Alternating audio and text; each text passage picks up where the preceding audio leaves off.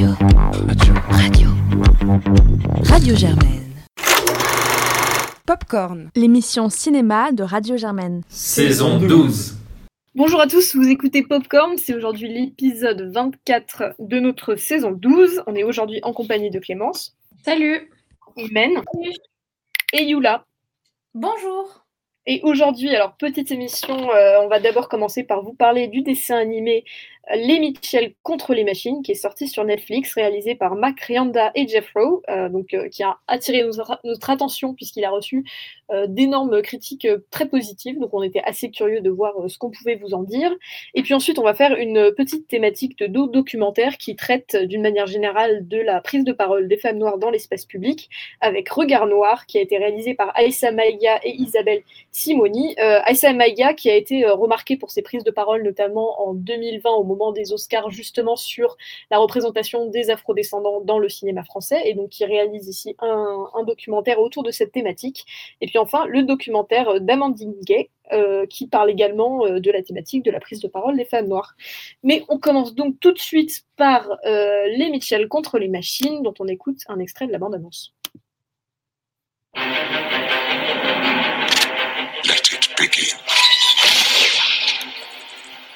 Humans must be here somewhere. Wait. They're coming.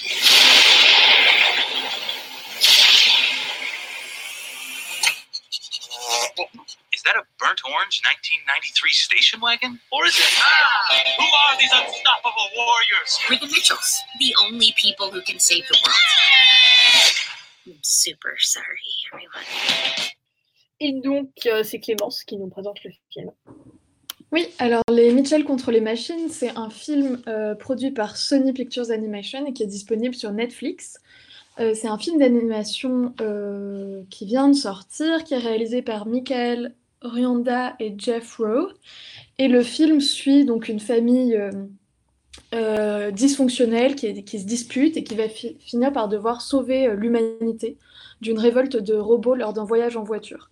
Pour détailler un peu plus, euh, le personnage principal, c'est Kate, une jeune adolescente qui est passionnée de cinéma et qui part étudier euh, à l'université loin de sa famille. Et alors qu'elle a prévu de partir en avion, son père décide, pour renouer un peu euh, les liens et recoller les morceaux, de partir tous en famille en road trip. Mais euh, soudain, dans le film, il y a une euh, rébellion de robots qui veulent prendre le contrôle et capturer toute l'humanité. Et il ne reste que les Mitchell pour sauver, euh, sauver le monde. Voilà un peu le synopsis. Alors, Yola, qu'est-ce que tu en as pensé? Alors, c'est un premier film d'animation que moi j'ai vu personnellement qui, de ce genre, donc avec, euh, c'est-à-dire 3D, 2, d des films, de vidéos YouTube, extraits, des filtres Snapchat. En fait, on voit que ce film, il utilise vraiment les médias et les codes des réseaux sociaux. Euh, donc, c'est un film qui est vraiment innovateur euh, puisque il, c'est un peu l'emblème, ou en tout cas, il représente cette nouvelle génération de, d'hyperconnectivité. Et en même temps, il la critique sans en apporter un jugement puisque euh, on voit qu'il y a une invasion du coup des robots. Euh, d'ailleurs, c'est PAL qui ferait penser à Apple. On voit euh, tous les tous les jeunes qui ont tous leur, leur téléphone PAL.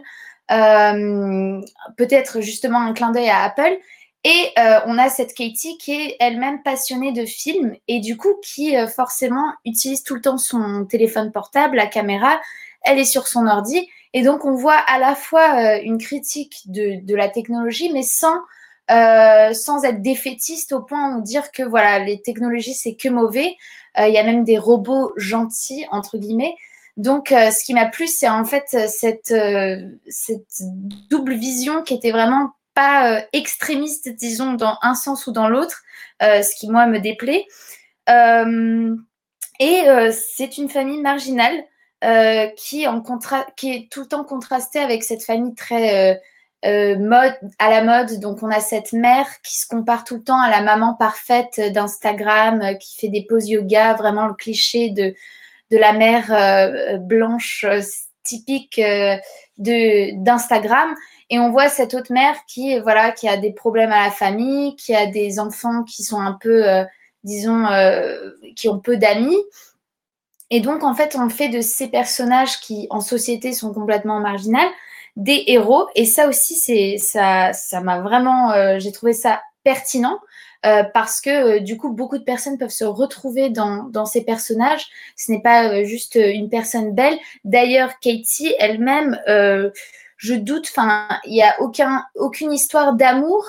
donc, c'est vraiment, à la limite, on pourrait penser qu'elle est peut-être intéressée par les filles.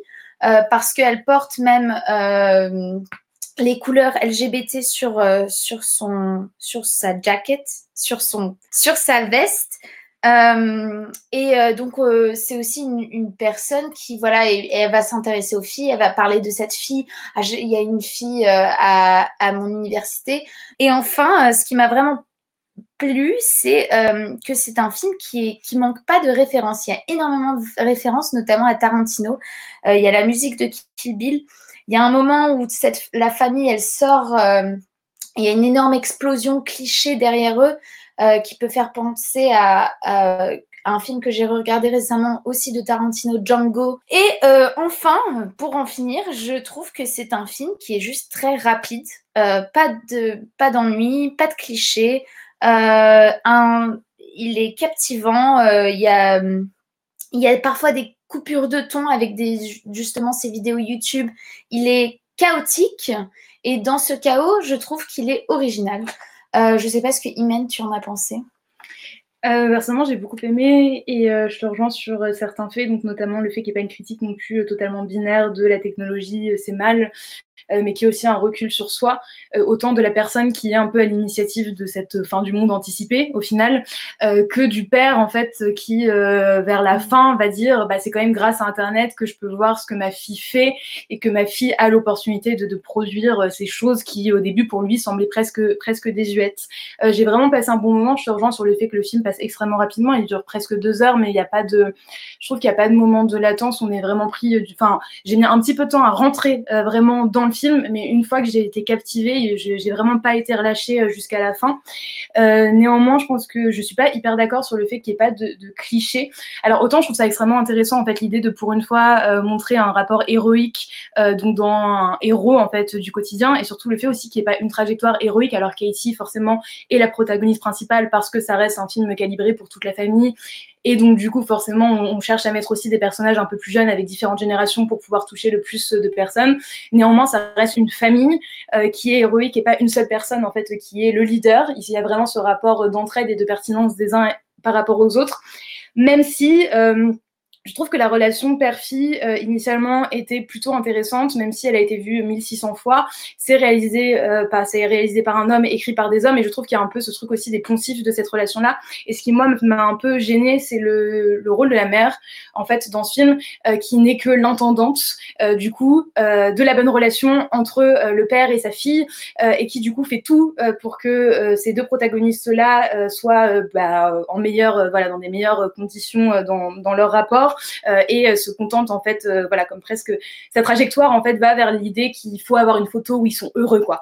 donc ça rejoint justement cette comparaison avec cette famille complètement instagrammable. Sauf que le fait est que du coup la mère en fait on lui fout ce truc, c'est poncif de la comparaison, alors que le père peut complètement se vivre en tant que personne atypique en toute en toute liberté, alors qu'elle, elle a vraiment le poids justement de, euh, à qui, on lui renvoie en fait à elle le fait que bah, ils sont pas comme les autres, même si en soi, c'est ça aussi que j'ai pas beaucoup aimé, c'est qu'il y a vraiment cette binarité de comment est-ce que c'est qu'être normal et comment est-ce que c'est que, enfin, il y a vraiment les deux de euh, les gens superficiels, instagrammables et les gens euh, bizarres. Et du coup, il y a rarement de juste milieu. Et je l'ai aussi ressenti dans la trajectoire de la mère, puisqu'en fait, on passe de l'effacement total où le père dit en gros, euh, j'ai décidé qu'on allait se barricader, donc personne n'a son mot à dire, on se barricade même si le père du coup a un côté sympa, donc du coup ça se voit moins, enfin voilà et voilà. Et la fin où la mère c'est vraiment la femme en colère qui désingue des robots, euh, donc qui est complètement euh, insensée dans le sens où il y a vraiment mais pas d'entre deux et du coup ça ça m'a pense que c'est vraiment la seule chose qui m'a euh, un tout petit peu un tout petit peu lassée même si encore une fois j'ai trouvé ça bah, très mignon en fait. Et euh, pour euh, la, figure queer, je trouve ça extrêmement important aussi d'ingérer ça sans que ça soit la thématique euh, du film, dans le sens où oui, elle a un, une sorte de badge avec le drapeau LGBTQIA+, euh, mais c'est pas dit. En soi, on s'en fout un peu. Alors, regarde Portrait la jeune fille en feu et il y a c'est Sama en gros, mais on s'en fiche un peu. C'est vraiment pas le sujet. Et ça, je, je trouve ça extrêmement chouette. Et surtout, c'est la liberté en fait esthétique. Moi, je suis pas extrêmement adepte du, du cinéma d'animation, d'autant moins du cinéma d'animation états-unien. Et du coup, j'ai trouvé ça extrêmement fort, en fait, la liberté qu'on peut se donner et la réflexion sur le médium, justement, comme tu l'as dit, Lula, avec ce rapport de 2D, 3D, des inserts, ça pète de partout. Et du coup, ça fait un peu un joyeux bordel qui est hyper plaisant et qu'on suit quand même avec plaisir. Donc, je pense que les bonnes notes sont pas volées. Après, ça reste pas non plus le film le plus révolutionnaire du siècle, mais ça reste un bon film. Et toi, Clémence, qu'est-ce que tu en as pensé? Alors moi, je suis peut-être un petit peu moins enthousiaste que vous. J'ai passé un très bon moment, c'est du bon cinéma de divertissement.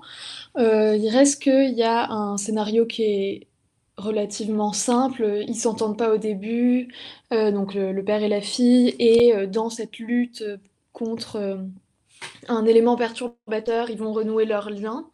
Mais il y a quand même des scènes qui sont touchantes.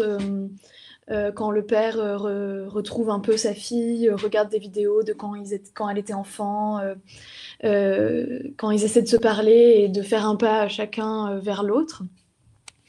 Donc c'est vrai que pour essayer de comprendre ses pères, c'est peut-être rempli d'enseignements, donc c'est certainement utile, même si on reste évidemment dans, dans, des clichés un peu de cette relation père-fille. J'ai pas tellement de commentaires à faire sur le sujet des robots et la révolution technologique qui ajoute au, enfin, à tout l'esthétique et le, scénario du film. Je crois qu'effectivement, il y a une petite critique de la société qui est collée aux écrans, mais je trouve qu'on voit surtout que euh, Kate, la jeune fille, euh, ben, elle est super débrouillarde grâce à tout son savoir qu'elle a, qu'elle a euh, acquis grâce à ses, ses vidéos et sa coutume de la technologie. Et en plus, grâce à ça, elle rencontre euh, euh, les personnes de, son, de sa future école de cinéma qu'elle appelle My People. Et, euh, et du coup, il y avait vraiment, je trouvais, un, un côté, enfin, tous les, les, aspects positifs de la technologie qui étaient aussi décrits. de se rencontrer, trouver des gens qui partagent nos intérêts et qui ont qui sont supportifs envers euh, nos travaux, notre créativité, etc. Euh, alors que ça pourrait paraître, enfin ça pourrait être passé pour euh, vraiment un film anti-technologie parce que c'est la, révolte des robots tant attendue et, enfin, très menaçante. je crois que ce qui me donnait finalement le plus envie de voir le film, c'est quand même que l'héroïne et une euh, jeune lesbienne euh, prétendue, en tout cas, par les spectatrices, je crois. Donc j'étais contente pour ça. Euh, ensuite, ce qu'on disait pour le fait que c'est un film qui se permet beaucoup de choses en jouant beaucoup avec les codes de l'animation, avec un peu une forme hybride entre un film d'animation classique et la pop culture geek, avec donc les codes de la vidéo YouTube, des mèmes, des filtres Snapchat, des inserts d'illustrations en 2D qui fait que c'est enfin, c'est très très dynamique parce que c'est comme si on enfin elle-même elle-même euh, fait des vidéos YouTube et c'est un peu c'est son point de vue qu'on a dans le film. Donc c'est un peu le sentiment qu'on a. Euh, c'est un film tout public donc je crois qu'il y a certaines blagues qui m'auraient plus plu si j'étais plus jeune mais c'est vrai que le, chien est moche, il ressemble à un cochon. Bon, on l'entend quand même une grande partie du film, ce qui est un peu, un peu beaucoup. Mais on prend quand même du plaisir. Et, euh, et pour finir, le film devait sortir en salle et je pense qu'il aurait très bien marché. Donc c'est dommage. Claire, t'en as pensé quoi? Bah, je pense qu'on va faire une gradation vers plus ou moins positif parce que moi je suis beaucoup moins euh, positif que vous, même si effectivement euh, il y a des qualités euh, assez évidentes, notamment, euh, vous l'avez dit, hein, sur la manière d'être transmédia qui, est assez créatif, même si pour le coup, moi j'avais vu avant Spider-Man Into the Spider-Verse, qui était par les mêmes producteurs et qui, je trouvais, faisait un peu plus finement et il y avait vraiment, ils allaient encore plus loin dans la créativité sur le mélange 2D, 3D, etc. moi, c'est vraiment sur ces thèmes qu'il a eu du mal à m'accrocher. et, c'est là que je vais être vraiment pas d'accord avec vous, en fait, notamment, en gros, il y a deux thèmes. Il y a les relations père-fille et le rapport aux nouvelles technologies. Le rapport aux nouvelles technologies, il, est là, effectivement, vous l'avez dit, à deux endroits. Déjà parce que c'est le grand méchant du film. globalement, c'est Google, enfin Apple, enfin voilà, un membre des GAFAM, un, géant du net hégémonique qui perd le contrôle de ses machines et qui décide de se retrouver contre elle. Qui, qui, est une intrigue que je trouve générique au possible. Et, et voilà, bon, le, méchant, c'est la voix, c'est Olivia Colman, qui est une actrice anglaise que j'aime beaucoup. donc c'est sympa, mais franchement, c'est vraiment hyper générique et à la limite, ce serait euh, les méchants de ratatouille euh, qui veulent remplacer tous les restaurants par des trucs de fast-food de surgelé. Ça changerait absolument rien à la trick, j'ai trouvé. Et au propos, euh, effectivement, ils abordent aussi le numérique dans la culture de la, de la, de la jeune personnage principale. mais en fait, là où j'ai trouvé que ça manquait de, de fond, c'est qu'en en fait, à aucun moment, il essaye de lier ces deux sujets au sens où euh, on a presque l'impression que les personnages n'ont pas conscience qu'ils euh, sont en train de se battre contre quelque chose qui, est intégré dans leur culture, dans leur ADN. Enfin voilà, fondamentalement, la personnage principale, c'est une fille du numérique. Elle a des cultes des codes culturels. Elle interagit euh, en utilisant les smartphones, etc. Donc elle a vraiment grandi dans cette culture. Et en fait, on n'a vraiment pas l'impression que ça les gêne qui sont en train de, se battre contre des machines qui, sont issues de cette même, euh, cette même état d'esprit, cette même positionnement vis-à-vis de, la technologie. Donc au final, je trouve que ça raconte pas grand-chose de, très intelligent là-dessus. Vous l'avez dit, ok, ça montre du positif et du négatif, mais on a vraiment l'impression que les deux positions, c'est euh, où tout où on accepte tout type de technologie, où on devient une espèce de ludite, euh, euh, comme euh, c'est un peu en gros incarné par le personnage du père qui va couper des trucs dans les bois et se battre contre des ratons laveurs, et, sans au final vraiment remettre en question bah, justement ce qu'on pourrait se dire que ce film pourrait dénoncer, c'est-à-dire la position hégémonique de certains géants du net qui, a priori est, est à la base de l'intrigue. Donc en fait, au final, je trouve qu'il raconte vraiment rien de très intéressant ou même de très courageux là-dessus. Euh, parce que sur un film aussi grand public, ça aurait pu être intéressant. Euh, le deuxième thème, c'est celui des relations père-fille, qui est celui vraiment, enfin, c'est sur un fossé intergénérationnel. En gros, c'est que le père ne comprend tout simplement pas sa fille, même s'il aime beaucoup. Euh, et c'est hyper intéressant comme sujet, en fait. C'est juste tout simplement le, fossé énorme que creuse euh, le fait d'être né ou pas avec la technologie, d'avoir ou non ses références et ses centres d'intérêt. et c'est hyper, intéressant à la base. Mais là, pareil, je l'ai trouvé assez, assez naïve. et en fait, ça m'a pas mal ennuyé parce que c'est vraiment censé être le nœud euh, vraiment euh, narratif du film. C'est, enfin, euh, on n'a aucun doute qu'ils vont réussir à, à, battre les machines. Donc voilà, ce qui nous intéresse, c'est est-ce que, comment est-ce qu'ils vont réussir à se réconcilier.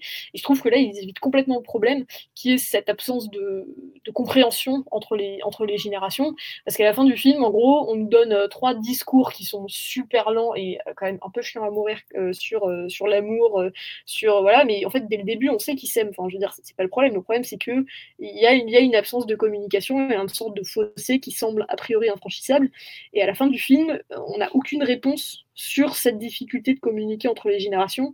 Et, du coup, ça m'a un peu laissé avec l'impression que, bah, voilà, j'ai aucune. Euh, absolument pas la certitude que les deux, euh, le père et la fille, la prochaine fois qu'ils se retrouveront euh, à un dîner de Thanksgiving, ils vont pas se reprendre, se remettre à, s'engueuler parce qu'il y a vraiment aucun moment dans le film où il essaye de proposer une progression vis-à-vis de cette relation-là.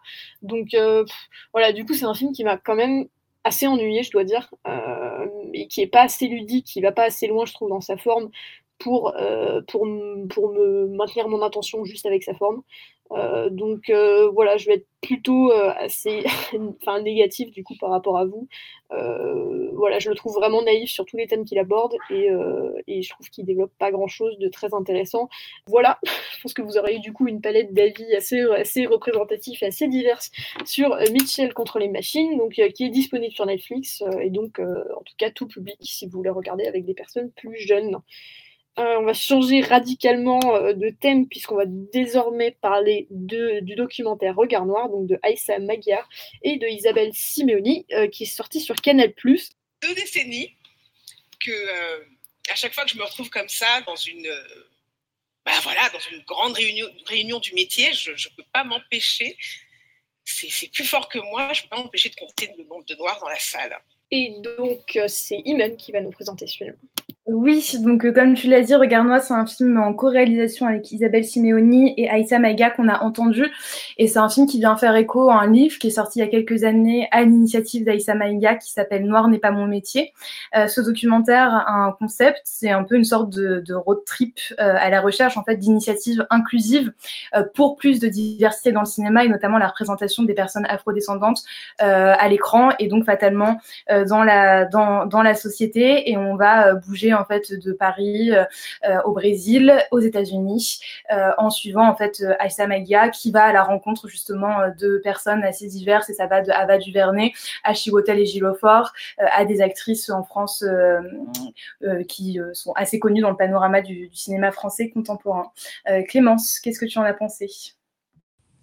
Oui, alors euh, ben moi, j'ai été très intéressée du début à la fin par ce documentaire. C'est une enquête, donc, euh, comme tu le disais, qui est mondiale et qui va, Aïssa Mega va interroger beaucoup de personnes noires, enfin pas seulement, euh, pour parler de leur expérience et leur vécu euh, en tant que personnes afrodescendantes dans l'industrie du cinéma.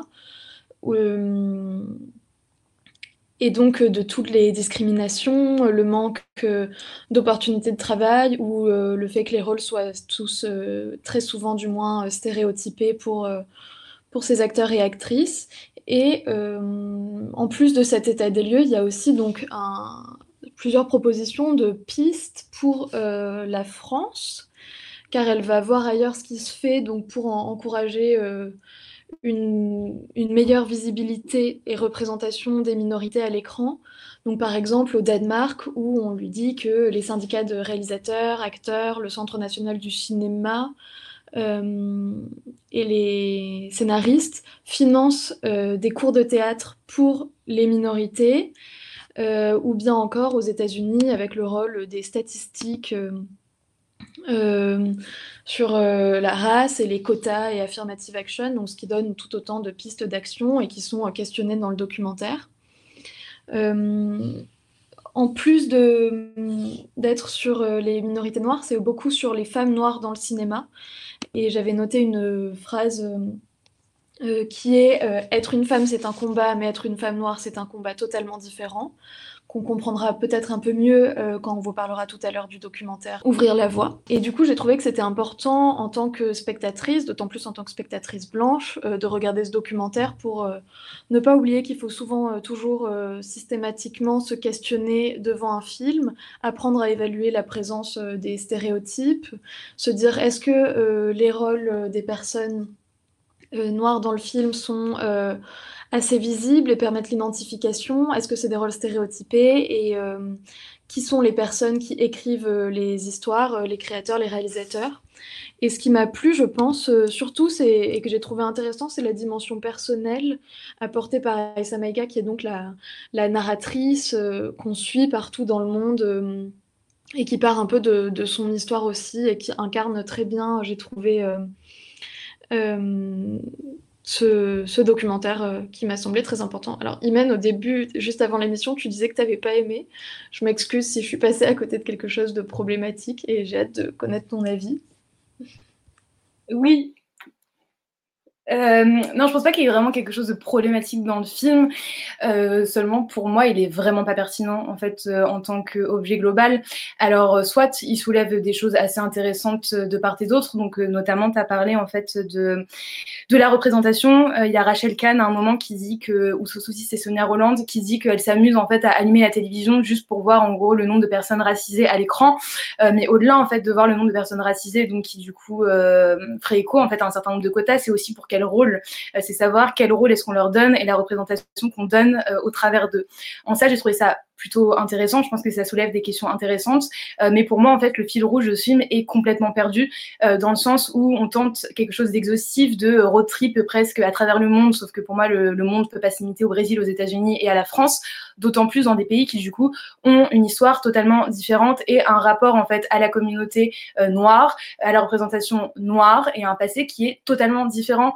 Et pour moi, en fait, la consécration de ça, c'est cette fin euh, qui, à la fois, est intéressante dans le sens où moi, j'aime qu'on me cite du il n'y a aucun souci pour ça, euh, mais qui du coup parle de l'Europe. Et au final, euh, bah, c'est complètement, ça fait que c'est complètement biaisé et que oui, ça peut possiblement donner d'espoir pour des avancées en France, mais du coup, j'ai pas eu la sensation, en fait, enfin, il y a vraiment ce, rapport où, au début, c'est comme si elle posait une question et que ce film allait apporter presque une solution, euh, en allant chercher du coup ces initiatives au enfin, à travers le monde, en sachant que ces initiatives, elles sont déjà à portée de main et qu'elles sont déjà à discuter, notamment par le collectif 50-50, de façon assez permanente, et ça depuis plusieurs années. Et donc, je trouve que le film euh, n'ajoute rien de plus, en fait. Enfin, pour moi, réussir à rendre Adèle Haenel absolument pas pertinente, euh, c'est vraiment une prouesse énorme dans le sens où on se dit, mais quelle est sa place? Et il y a vraiment ce rapport où les gens disent juste presque des banalités de euh, oui bah en effet enfin c'est en fait c'est juste une redite permanente de à quel point est-ce qu'il y a un manque de cruel de représentation en France sans dépasser ça.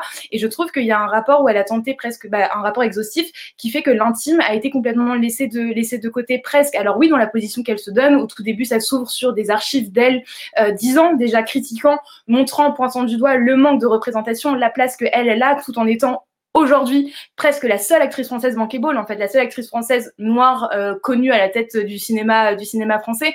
Euh, mais c'est tout. Et du coup, je trouve que le rapport à l'intime en fait n'est pas présent parce qu'on voit beaucoup trop de monde. Euh, pareil au niveau du, du format, c'est que du coup quand on est en France, on est sur juste une face caméra avec un fond noir. Puis après, on passe en fait aux États-Unis avec des interviews vraiment à l'américaine avec un surdoublage qui moi m'a insupporté et qui du coup fait qu'aussi la le, le, regard sur le film n'a pas du tout été fluide parce que c'est juste insupportable d'avoir une voix au-dessus d'une voix. Enfin bref.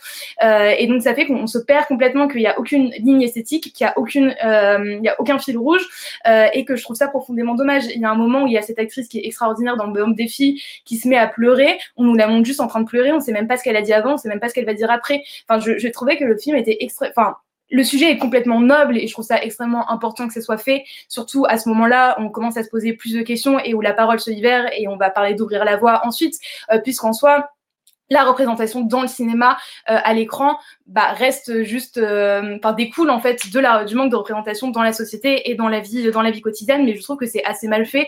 Et j'ai pas aimé en fait la position aussi que elle elle se donne euh, dans le sens où c'est une co-réalisation mais il y a ce rapport où il y a tous ces plans où elle marche dans les villes et cette voix off qui moi personnellement m'a en fait ouais c'est un manque de pertinence à différentes échelles qui fait que les ça dure 1h10 mais ça m'a semblé durer une éternité. Le montage était mais affreux à voir. Honnêtement moi cette fin avec l'arrivée en mode effet iMovie de tout euh, le nom des marques de Netflix, Amazon, etc. J'ai trouvé ça mais vraiment à vomir.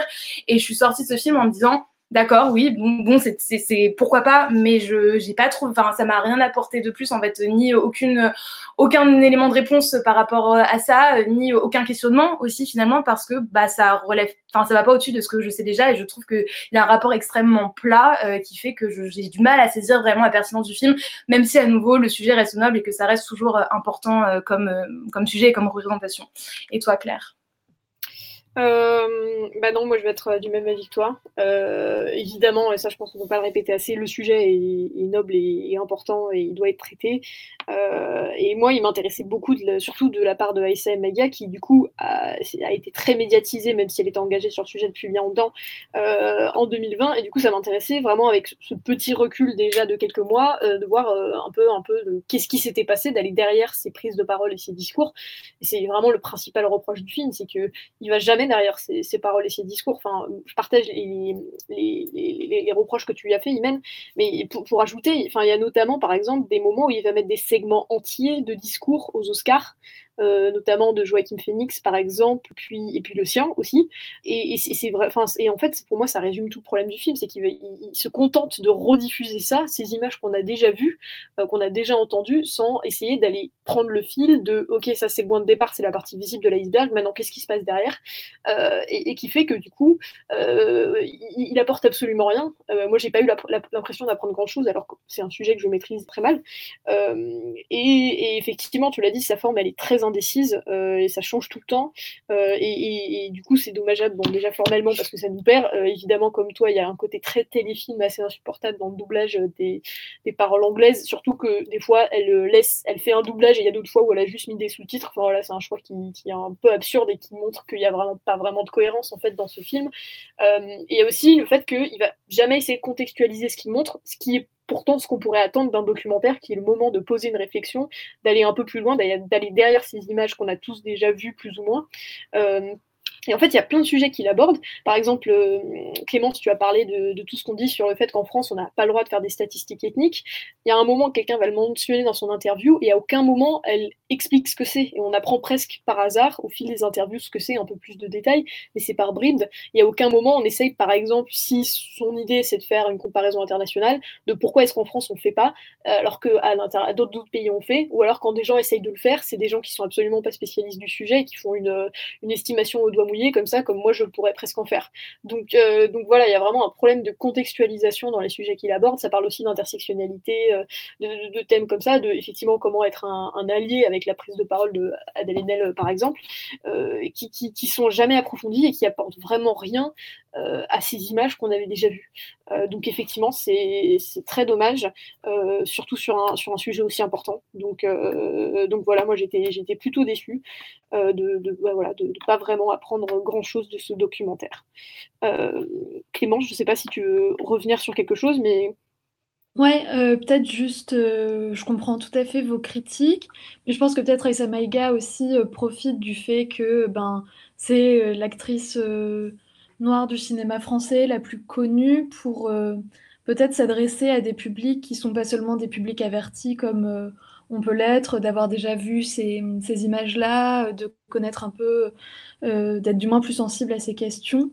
Et enfin, en tout cas, j'espère que plein d'autres spectateurs apprendront des choses devant ce documentaire, ce qui lui laisse, à mon avis, sa pertinence euh, et son intérêt. Donc je pense qu'il faut le regarder quand même.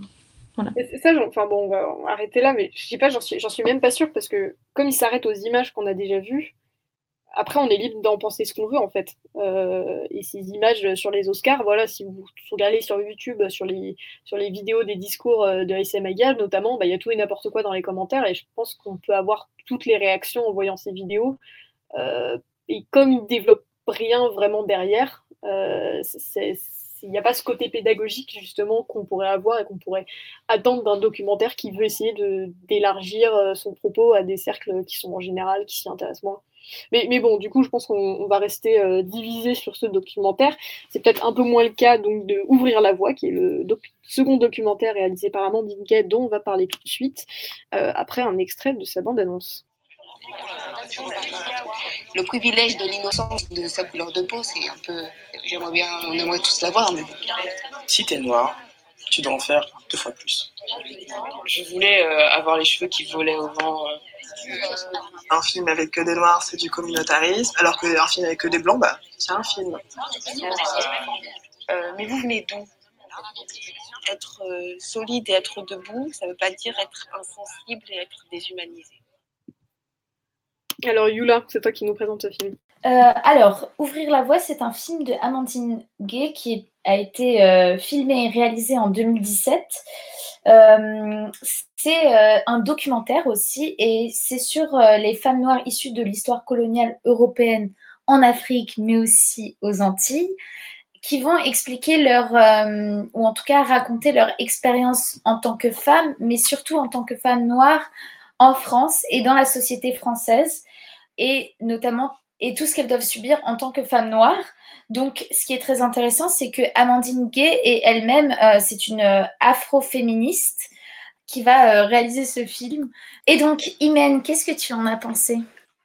Personnellement, j'ai vraiment adoré ce film et je pense que, enfin, Clémence, tu parlais justement de l'impact qu'un film enfin, parlant de choses aussi importantes pouvait avoir sur son public. Et là, je pense que c'est complètement éloquent. Euh, dans le cas de Ouvrir la voie de Amandine Gay, euh, j'ai vraiment passé deux heures. Alors, le film dure deux heures. C'est vrai qu'au début, la forme, en fait, me faisait un peu peur quand j'ai compris qu'on serait euh, presque que sur des interviews en face caméra, avec parfois quelques petits moments où on allait les suivre dans leur intimité, dans leurs armes. Mais au final, c'est passé à une vitesse complètement folle pour moi. Et je me suis surprise, en fait, à acquiescer pendant deux heures de façon bruyante, donc en me disant que ça, aurait été insupportable pour quelqu'un d'autre, mais, mais tellement en fait tout était pertinent dans ce qu'elle disait. Euh, donc chacune de ces femmes qui avaient toutes euh, un, passé qui était complètement différent, qui venait de différentes cultures, qui avaient euh, un rapport aussi à la France qui était complètement différent. Et en fait, j'ai eu l'impression d'avoir un spectre qui restait assez large, donc qui reste un spectre, donc qui est qui est jamais exhaustif, mais malgré tout, j'ai eu la sensation de toucher quelque chose et, euh, et d'avoir d'être aussi face en fait à un film qui est autant fait pour les personnes concernées euh, que pour des personnes qui ne le seraient pas. Euh, donc ce que j'entends par là, c'est que je suis assez convaincue que pour des personnes concernées, voir ça, ça peut à la fois se sentir peut-être moins seul, euh, mettre des mots aussi sur des choses qui sont encore tabous, euh, mettre des mots aussi sur un rapport qui n'est pas euh, toujours complètement binaire au sein même d'une communauté dans, les vécus, mais aussi pour des personnes qui ne seraient pas noires, qui du coup ne sauraient pas en fait ce que c'est concrètement qu'être noir en France, qu'être français et être identifié comme une personne noire. Et je trouve que c'est extrêmement euh, concret en ça euh, vraiment cette voilà cette pluralité euh, des, des vécus et on parlait du coup tout à l'heure du cinéma donc de la représentation particulière des personnes noires à l'écran, mais aussi derrière l'écran. Je crois qu'il y a un moment en fait dans le regard noir où il y a des directeurs de casting qui ou des chargés de prod qui disent que même en fait dans les métiers techniques, il y a pas de personnes noires en fait qui se donnent accès à ces métiers-là et juste je trouve qu'ils font finalement plutôt bien écho ensemble puisque le cinéma euh, et l'image retransmise dans le cinéma reste du coup une image de la société et fatalement en France, encore aujourd'hui, même si on tente euh, voilà, d'être dans la négation de, ce facto-là, euh, il y a un racisme qui est systémique envers les personnes racisées et qui est réel et qui est concret. Et c'est tout simplement ce, qu'elles disent. J'ai aimé aussi du coup ce rapport à l'art, notamment dans, dans le moment. Enfin, je connaissais Rebecca Chaillon et dans cette pièce euh, Monstre d'amour que j'ai pu voir à 18 ans, euh, où en fait elle, elle parle du coup de, l'amour euh, qui dévore cannibale, sauf que elle, elle est noire et en fait la corrélation, elle s'est pas faite naturellement dans son cerveau de se dire je suis une femme noire qui vais en gros littéralement manger ma collègue blanche sur un plateau. Et en fait elle toute seule, elle est pas venue convoquer ces vieux clichés en fait des, des cannibales noirs et c'est les autres qui du coup sont venus lui ramener ça. Et en fait, c'est exactement ça que d'être une personne racisée en France, c'est que on est français. Donc du coup, une tendance en fait à oublier que euh, qu'on n'est pas blanc, ni plus ni moins. Et du coup, ce rapport en fait de ne pas être blanc, c'est les autres qui nous le renvoient, et c'est du coup cette société euh, dans laquelle on vit qui le renvoie. Et je trouve que ça, ça le traduit, euh, ça le traduit totalement. Et pour moi, c'est vraiment d'utilité publique. Et surtout, donc comme tu l'as dit, alors il est sorti en 2017, il a une distribution qui a été assez diminuée parce que c'est un film qui a été fait en autoproduction.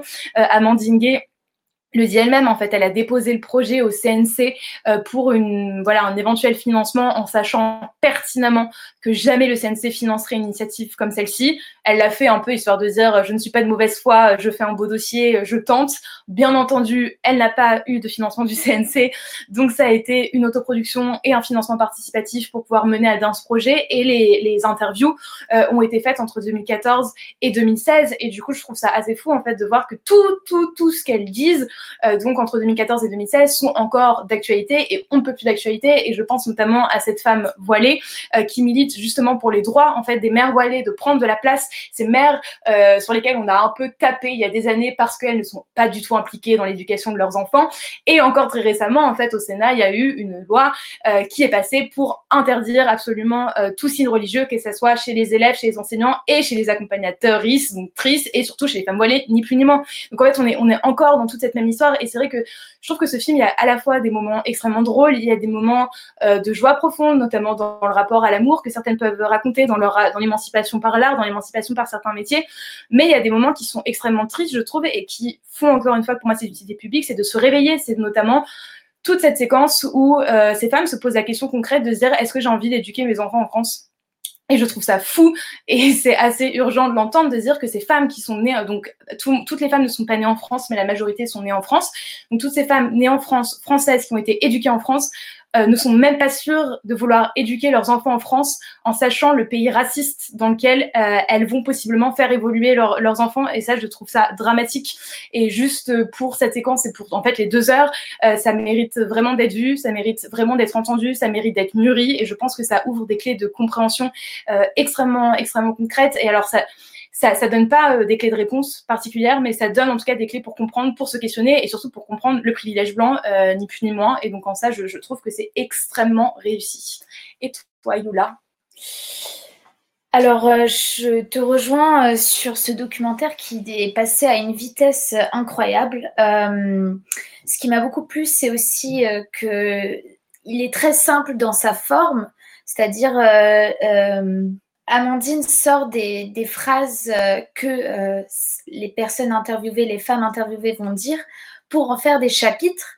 Et en fait, il y a une cohérence totale dans, la forme euh, du documentaire. il y a un sort de crescendo qui est très logique, qui aborde tous les thèmes. On, ne se passe de rien. Il aborde le thème de la sexualité, de l'éducation, des origines, du futur, de l'emploi, de vraiment tout. Euh, il englobe tout.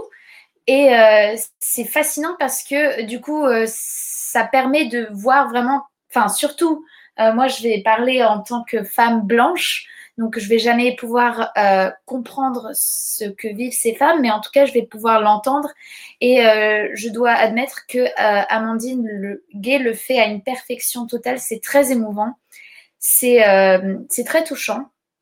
Il y a juste une chose que, qui aurait été intéressante. Il faut savoir que Amandine Gay est une femme adoptée par des parents blancs. Euh, elle n'est pas interviewée, enfin, elle ne s'auto-interviewe à aucun moment. Et euh, la majorité des femmes, si ce n'est pas toutes les femmes, sont nées en France, bien sûr, mais leurs parents ne le sont pas. Mais je pense que ça aurait été intéressant de voir euh, la différence entre les personnes noires, femmes noires qui ont été éduquées par des parents français dans le sens où qui ne sont pas issus de la migration et la différence entre ceux qui sont issus de la migration, des personnes issues de la migration, euh, et notamment, euh, par exemple, des femmes musulmanes qui sont... Euh, voilà, il y avait beaucoup de choses qui touchaient aussi peut-être à des personnes qui ne sont pas forcément noires, racisées certes, qui peuvent être concernées aussi par certains de ces thèmes. Imen, peut-être tu voudrais, souhaiterais répondre à ce que je dis. L'octogone commence. Non, je pense que la conclusion, en fait, c'est juste qu'il n'y a pas de femme noire, ni plus comme il n'y a plus de français. Enfin, aujourd'hui, ça ne veut plus rien dire, en fait, euh, d'être français en France. Et, euh, et le problème, c'est qu'il y a encore ce rapport de être français, c'est être blanc, sauf qu'aujourd'hui, bah, ouais. concrètement, c'est plus le cas. Donc, euh, on peut se rattacher à une envie de, de, passer de la France blanche, mais qui n'a jamais existé, en fait, qui est juste complètement mythologique, sauf que c'est plus le cas. Et c'est ce que tu disais, en fait, sur ces femmes noires, c'est vraiment de montrer que aussi le cliché de la femme noire, et c'est, je crois qu'on en. Enfin, du coup, il y a une corrélation entre ouvrir la voie et ce film fatalement, mais du coup, ce rapport un peu, un peu sauvage, animal, exotique, l'exotisme en fait euh, de la femme noire est encore là, euh, même euh, même pour pour ces femmes nées en France. Et il y a aussi ce, le film s'ouvre sur une question assez simple. On n'entend pas les questions qui sont posées, mais on les suppose en vue des, des réponses communes. de la première fois que tu as compris que tu n'étais pas blanc. Donc la première fois que tu as compris que tu n'étais pas blanche, donc fatalement la première fois que tu as subi du racisme et que tu t'es dit ah peut-être qu'il y a quelque chose qui diffère avec mes copines de classe, alors qu'en soi on est on est au même endroit et du coup je pense que c'est vraiment vraiment vraiment pertinent, vraiment bienveillant et on sent vraiment cette idée de, donner de soi avec une réelle envie, je trouve quand même bah, d'ouvrir la voie, ni plus ni moins c'est le titre, c'est titre du film en fait, et, euh, et, et je suis un peu triste aujourd'hui. Enfin, je suis contente qu'on en parle et qu'il ait pu être diffusé sur MK2 et que probablement euh, il ait pu toucher un autre public, mais de se dire que le film, pour moi en tout cas, n'a pas du tout eu les échos escomptés au moment de sa sortie, dans le sens qu'on en a à peine parlé et euh, de par cette production assez rudimentaire, il n'a pas eu la diffusion voulue, mais je pense que vraiment c'est extrêmement important et même juste comme clé de débat en fait, tout simplement avec des personnes concernées de préférence. Et du coup de débat, de, donner la place euh, à des personnes pour pouvoir juste partager leur expérience de façon concrète, euh, sans apposer l'idée qu'on se ferait possiblement de ce qu'est c'est qu'être noir en France, euh, puisque bah, chacun a un vécu complètement différent en fonction aussi de, comme tu l'as dit, du coup, de son milieu social, puisque à nouveau, ça ne, sera jamais la même chose en fait d'être noir ou d'être une personne racisée en France quand on est de la classe moyenne supérieure ou d'être issu d'un milieu beaucoup plus précaire. Et je trouve que ce film montre vraiment ces différents prismes et en ça, euh, il, est, euh, il, est, il est vraiment majeur et vous pouvez l'acheter, euh, du coup, aider un peu la réalisatrice sur Arte ou même sur MK2. Je sais pas, Yola, si tu voulais. Clément, c'est parti, donc on, se renvoie la balle. ce qui m'a vraiment frappé, c'est justement cette question de mais tu viens d'où? La question qu'on dit à toute personne racisée, hein, pas seulement noire, mais vraiment qu'on assume que si elle n'est pas blanche de peau, euh, ou si elle a un nom d'ailleurs euh, qui peut avoir des origines, hein, disons, que euh, c'est une question valable alors que euh, on peut s'appeler, on peut s'appeler, comme on veut, et puis on peut avoir la couleur de la peau que l'on veut et être français. Et donc on arrive à la dernière partie de cette émission, l'écouteur de gueule de chacun. Et je vais directement passer la parole à Imen. Alors, euh, moi, mon coup de cœur, ça va être un film de Abbas Kiarostami qui est sorti en 1987 et qui s'appelle Où est la maison de, de mon ami C'est un film qui est en Iran. Euh, ça se passe dans une petite ville qui s'appelle Coker. Euh, la, le, les prémices du film, en fait, on est dans, une, dans l'école d'un petit village euh, où un élève qui s'appelle Mohamed euh, a oublié son cahier et l'instituteur lui dit que si euh, Demain, il a encore oublié son cahier, il sera renvoyé sur le champ. Donc, on est un peu sur une histoire, un plot presque enfantin. Euh, sauf qu'en fait, on va partir dans une, dans une histoire assez rocambolesque euh, qui est juste sublime, où Ahmad, donc le protagoniste que l'on va suivre, va euh, chercher euh, Mohamed pendant toute une fin de journée et toute une soirée pour lui rendre son carnet, pour être sûr qu'il ne se fasse pas disputer le lendemain. Euh, et donc, on est vraiment plongé sous le prisme de cet enfant qui est juste euh, d'une gentillesse et d'une bienveillance profonde, puisqu'il a vraiment cette détermination de tout faire pour que euh, son ami, d'où le titre Où est la maison de mon ami, ait son carnet pour être là le lendemain, tout en sachant qu'en fait, il ne sait pas réellement où est-ce qu'il vit, que le nom de son camarade, eh ben, il y a 25 personnes qui ont exactement le même nom. Donc, du coup, on se retrouve un peu voilà, dans, dans une suite d'histoires. Et euh, Karosami dit quelque chose que je trouve extrêmement juste au niveau de ce film, c'est que c'est un film sur l'amour et non pas sur le pouvoir, euh, ce qui fait qu'à la fin, on ne saura jamais comment est-ce que ces deux protagonistes seront punis, euh, ni l'un ni l'autre. Et c'est vraiment juste extrêmement beau. Et je suis complètement fan de Karosami et c'est toujours une une joie énorme de voir ces films qui durent juste 1h15, 20, donc c'est vraiment des micro-capsules euh, presque en temps réel sur des actions assez simples mais qui sont juste remplies d'humanité. Et j'en profite du coup d'en parler là puisque euh, apparemment euh, les musées et les cinémas réouvrent le 19 mai Euh, et un an après, euh, on va pouvoir enfin voir la grosse grosse rétrospective Kiarostami euh, à Beaubourg. Donc euh, voilà, je trépine d'impatience et, euh, et c'était mon coup de cœur. Et toi, Yula Alors moi j'ai un coup de gueule. Ah oui, moi j'ai un coup de cœur et un coup de gueule. Mon premier coup de cœur, c'est un film euh, qui date de 99, donc euh, pour certaines personnes euh, presque leur année, mais pas tout à fait. Enfin, c'est un film qui a 22 ans de Bruce Beresford. C'est un film américain qui s'appelle Double jeu, Double Jeopardy. C'est un thriller. C'est l'histoire d'une femme qui, du jour au lendemain, euh, son mari est un millionnaire, elle est accusée de son meurtre euh, et elle a un fils, un, enfant, et donc elle va se euh, retrouver en prison. Et à sa sortie après six ans, elle-même sait qu'elle n'est pas coupable, elle va essayer de rechercher son fils et surtout rechercher ce mari qui n'est pas mort. Euh, et donc, euh, c'est une course-poursuite, euh, c'est une histoire d'amour d'une mère pour son fils aussi, et amusant, très rapide, enfin facile à regarder et qui n'a absolument pas vieilli. Donc, franchement, à regarder. Et le deuxième film qui est un coup de gueule, c'est, ça s'appelle Miracle in Cell Number 7, Miracle dans la cellule numéro 7. Mais la version turque de, euh, qui, est, sortie récemment sur Netflix, c'est en fait l'histoire d'un père euh, autiste qui a une forme d'autisme euh, assez, assez élevée et qui va malheureusement être impliqué dans un accident d'une petite fille et donc qui va être accusé du meurtre de cette petite fille, euh, qui n'est pas sa fille, hein, qui est une autre fille. Et donc, c'est l'histoire de, cette, euh, de sa fille vraiment euh, biologique qui va essayer de sauver son papa qui est autiste, qui est dans cette prison. mais malheureusement, en fait, c'est très très mal joué par, et d'ailleurs, ça ne m'étonne pas puisque c'est un rôle qui doit être extrêmement dur de jouer une personne autiste, mais qui est qui rentrait vraiment, euh, c'était vraiment dans les clichés, c'était vraiment pas, euh, il y avait aucune nuance, c'était vraiment euh, le stéréotype et j'ai trouvé ça limite aberrant de, de, de, faire un portrait d'une personne handicapée de cette manière. Donc je ne le recommande pas. Par contre, je viens de voir qu'il y a une version asiatique et qu'en fait la version turque c'est une reprise. Euh, donc, euh, je vais en fait euh, de, regarder la version coréenne qui me semble être mieux et peut-être que ce sera mon coup de cœur la semaine prochaine. On n'en sait rien. Et toi, Claire?